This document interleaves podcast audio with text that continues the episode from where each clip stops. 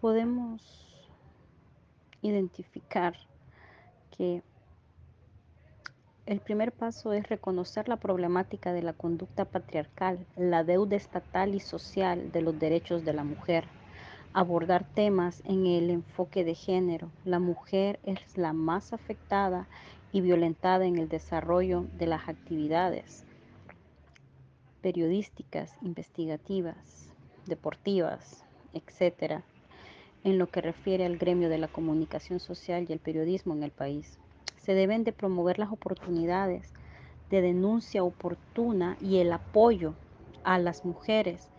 que presenten este tipo de denuncias para protegerles como víctimas. Los medios de comunicación podrían brindar atención a las necesidades diferenciadas de las mujeres con un abordaje de género, construyendo e implementando políticas de género institucional con sanciones legales a la violación de los derechos de las mujeres. Se adopten protocolos de prevención contra la violencia de género y capacitar a todo el personal técnico sobre las diversas instituciones de justicia eh, para que puedan así identificar y denunciar en cualquier forma o formato presencial, digital o anónimo la denuncia de la violencia contra las mujeres al mismo tiempo que se contemplen mejores medidas de seguridad física, psicológica, digital de las que se cuentan actualmente. Atención a la salud mental y autocuidado.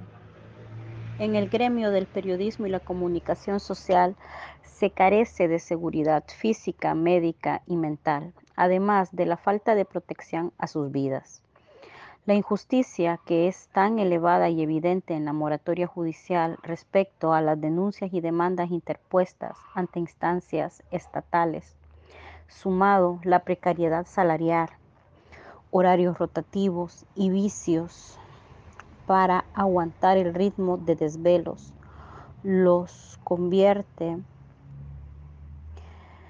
en un gremio que puede ser fácilmente víctima de diversos traumas, trastornos, síndromes y de patologías que no se tratan por falta de tiempo para el autocuidado o el temor al que dirán, además de que los planes médicos jamás se da importancia a la inclusión del cuidado de la salud mental. Urge crear un protocolo de seguridad antes, durante y después de realizar un trabajo que represente un nivel de peligro, documentar todos los hechos, establecer círculos de confianza con colegas, conocer dónde voy y, portando, y saber que debo deportar lo necesario, no exponernos como equipo de trabajo, revisar el entorno y el nivel de peligro que representa, hacer una cobertura, hacer siempre un plan antes de salir, tener una programación de rutas alternativas, cuidado de la información personal, con responsabilidad, las medidas personales de seguridad con recursos propios o solicitarlos a instancias durante coberturas de emergencia como COPECO, unirnos a Cruz Roja checar todo antes de salir y encontrarnos con buena salud. Ser conscientes de nuestras limitaciones de salud durante las coberturas, durante el desarrollo del ejercicio profesional periodístico. A su vez, debemos de estar informando a los compañeros, compañeras de trabajo, a dónde estoy, qué estoy haciendo en todo momento, qué tipo de notas llevo y quiénes podrían ser una perfilación de mis posibles agresores.